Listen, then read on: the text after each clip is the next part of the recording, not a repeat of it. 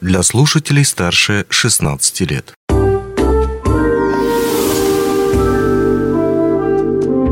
Гости дневного эфира. Привет, в эфире радио «Алмазный край». С начала августа э, в Якутии пропало сразу несколько пожилых людей. Причем в эту печальную статистику вошли, в статистику вошел и Мирнинский район, и Ленский район. В Мирном до сих пор продолжаются поиски пропавшего мужчины. В Ленском районе пропала пожилая женщина. И, к сожалению, в эту печальную статистику попадает еще и поселок Айхау, где, э, к сожалению, тоже пропал без вести пока, э, опять же таки, рыбак, который находился, я так понимаю, на отдыхе. Собственно, об этой теме, о том, какие меры предосторожности нужно будет принимать, э, отправляясь на осеннюю охоту, на ту же самую осеннюю рыбалку, мы поговорим с нашим собеседником Алексеем Цивилевым, инспектором ГИМС по Мирнскому району. Алексей Сергеевич, рад видеть вас в нашей студии вновь. Приветствую вас. Ну, мы совсем недавно с вами говорили и обсуждали тему уже казалось бы, совсем недавно. Начало лета было всего-навсего. Вот лето прошло, что называется. Говорили мы с вами о опасности купального сезона. Купальный сезон завершился. Сейчас вряд ли кто полезет в воду с такой погодой. Но, как выяснилось, э, появляется другая угроза – рыбалка. Я, э, я, насколько понимаю, сейчас как раз идут поиски в поселке Айхау э, пропавшего без вести мужчин. Так ли это? И расскажите о подробностях этого происшествия. Да, у нас поступило сообщение, что в поселке Айхал мужчина отправился на рыбалку э, на гидроузел э, карьера юбилейного.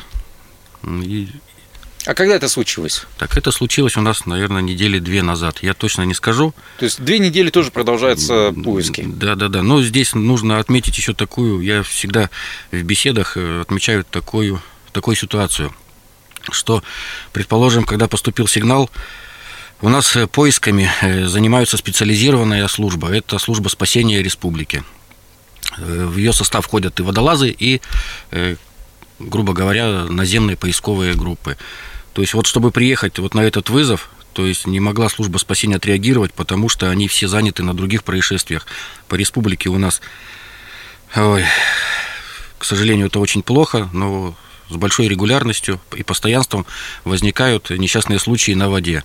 То есть служба спасения постоянно, начиная с весенней охоты, купальный сезон – осенний сезон находится вся в разъездах и в поисках э, людей, пропавших на воде. То же самое и с этой же ситуацией в поселке Айхал. То есть группа водолазов, э, даже приехали ребята-поисковики, среди них был и водолаз, не смогли работать, потому что все-таки осень, э, температурный режим, ветровой режим, волновой режим.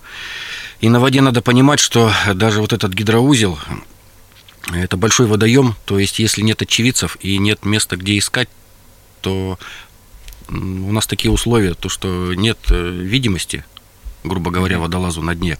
И чтобы отработать э, большой водоем, требуется очень и очень много времени.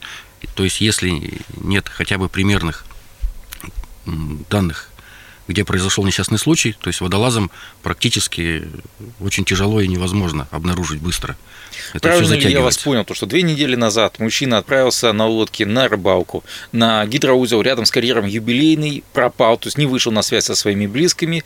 А, через какое-то только время смогла, смогла прибыть спасательная группа, которая была занята а, на поисках других пропавших без вести, и сейчас поиски продолжаются. Опять же таки затрудненные тем, что там на воде сейчас очень тяжело, вернее под водой тяжело что-либо разглядеть. Ну, здесь э, это что касается спасателей, я сказал. На самом деле там э, сотрудники УВД, волонтеры, они осуществляли поиски, но специализированные именно, что вот э, проверить, потому что нашли прибитую к берегу лодку, то есть спасатели отрабатывают все варианты. Возможно, человек ушел в лес, а возможно, человек выпал из лодки. То есть, чтобы проверить, грубо говоря, ну, дно водоема, то есть, может быть, он действительно заблудился да. и ходит сейчас да. и бродит. Отрабатываются все варианты. Ой, и здесь у меня сразу... Я, мы с вами задумывали сразу эту беседу как э, предостережение, да, да, да. как предостережение, дополнительную информацию. У нас в районе судоводителей э, более тысячи человек. И для них эта информация, она будет, я думаю, что полезной. Хотя все люди взрослые и прекрасно об этом понимают. Я всегда говорю, что вот такие реки, как э, Большая Бутобия, Марха, Маркока, Малое Бутобье, э, любые озера. Если человек одел спасательный жилет, э, практически стопроцентная вероятность, что он Выживет. у него выживет, у него будет время добраться до берега. Ну, это просто, я говорю, это очень печально, что люди пренебрегают э, индивидуальными средствами э, защиты, но в любом случае э, эти, этот спасательный жилет, он называется спасательный, да, он поможет спасти вам жизнь. Я абсолютно с вами согласен, безусловно. Но с чем это связано? Опять же, мы с вами неоднократно тоже встречались. Но, по сути дела, у нас э, это сезонная такая история, связанная с тем, что вот у нас сезон э, охоты начинается осенний. Ну, опять же, таки люди отправляются там на утку, опять же, они отправляются на рыбалку. И, по всей видимости, они еще и там и выпивают. Ну, это непобедимый враг. Практически 90% несчастных случаев на воде это все-таки связанные с употреблением алкогольных напитков. Ну, здесь что мы можем порекомендовать? Как, опять же, то есть мы понимаем то, что вряд ли тех людей, которые привыкли к этому, мы сейчас остановим. Но совет какой-то практически, что если человек знает, что он, скорее всего, там будет выпивать, какой-то простой совет для того, чтобы, окей, ну как это максимально обезопасить? Не стать вот э, героем очередной новости о пропавшем э, охотнике, рыбаке. То есть что для этого нужно сделать? Ну, помимо того, что ну, пить поменьше. Если мы, да, отбросим это главное зло, что все-таки оно непобедимо, да, не пренебрегать индивидуальными средствами защиты. Сейчас их большое многообразие. В принципе, есть и дешевые, есть и более дорогие. Такие вот, допустим, у нас э, в журналах рекламируются э, не просто спасательный жилет, а есть такие целые костюмы, которые держат человека на, на воде продолжительное время и даже уберегают его от переохлаждения. То есть это все есть. Ну, я говорю, я могу вот сейчас вот сидеть, у нас с вами небольшой лимит, я могу рассказывать такие случаи, просто, э, ну, которые за рамки выходят. И таких случаев ну, огромное количество, регулярно. Все, кто рыбачит и охотится на воде, вот любого посади перед микрофоном, и он будет рассказывать истории, когда счастливо удалось избежать э, трагедии. У каждого таких историй много. Осень. Чем опасна осень? Ну, это, во-первых, ветер, понижение температуры и воды, и воздуха, туманы. Э, Опять же, все это накладывается на алкогольное опьянение. Сейчас мы берем частный случай, наше Вилюйское водохранилище. Огромный подъем воды. Эта вода подняла столько палок и коряк, они все плавают. Естественно, не нужно выходить на воду, если туман, если темная погода, э, если наступили сумерки. То есть вы не увидите эти препятствия. И у нас в районе такие случаи тоже есть. Ребята молодые выехали на охоту, налетели на затопленное дерево, перевернулись.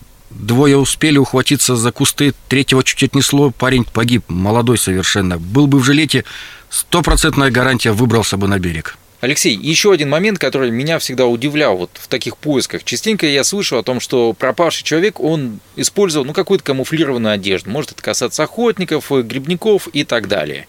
С другой стороны, мне попадались заметки о том, что этот камуфляж в том, что касается охоты, не сильно-то и работает, поскольку, у животных чуть-чуть по-другому устроен глаз, они видят в других, опять же таки, диапазонах, и легко и непринужденно охотника могут разглядеть в этом камуфляже, который, может быть, покажется для человека действительно защитной окраской. Э, С другой стороны, если мы откроем какой-нибудь, я не знаю, там, посмотрим фильм э, западный, не западный, про э, то, как там охотятся, и увидим у них у всех яркие такие бейсболки или яркую какую-то жилетку. Здесь у нас есть какие-то правила, которые регламентируют, ну, на охоте, допустим, использовать что-то яркое, защитное, или на той же самой рыбалке. Да и в целом, спас... может ли это действительно как-то помочь в дальнейшем уже в поисках? Яркая одежда, конечно, поможет в поисках, если вы ярко одеты. Григорий, ну что касается охотников, я тут как бы добавить. Не ваша тема. Не моя тема. Она моя тема. Я знаю, что нужно маскироваться охотникам. Для этого масхалаты, для этого яркая одежда не должно быть. Звери это все разглядывают, все это видят. Это серьезно. Это охотники. Ну, это охотники, но не грибники. Грибникам какой резон от грибов маскироваться? И то же самое на воде. Я у нас, говорю, у нас был такой страшный случай, что на водохранилище, я и повторяю про водохранилище, даже наличие спасательного жилета, огромные просторы, холодная вода, трое молодых ребят лодку захлестнуло водой, оказались в воде в сентябре месяце. Все трое были в жилетах, но все mm-hmm. трое погибли от переохлаждения. Всех троих нашли на берегу, они все были в жилетах, их просто выбросило волной на берег.